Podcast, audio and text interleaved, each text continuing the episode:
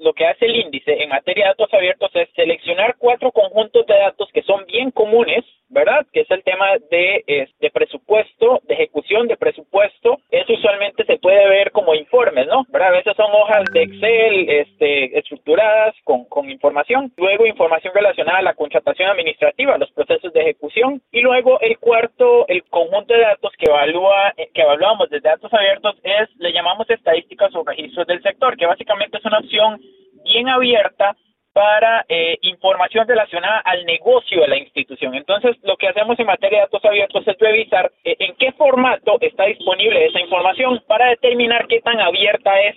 Eso, eso, es lo que determinamos, porque cuando hablamos de datos abiertos, básicamente estamos hablando de que se tienen que cumplir ciertas condiciones. Eh, primero, que los datos estén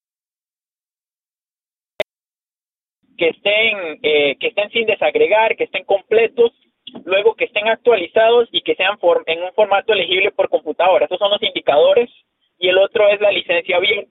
Son los cuatro indicadores que están asociados a datos abiertos. Si una institución tiene cero, es porque, porque no, la información que está no cumplía con ninguno de esos indicadores o porque no estaba disponible. Es una, es una de esas dos.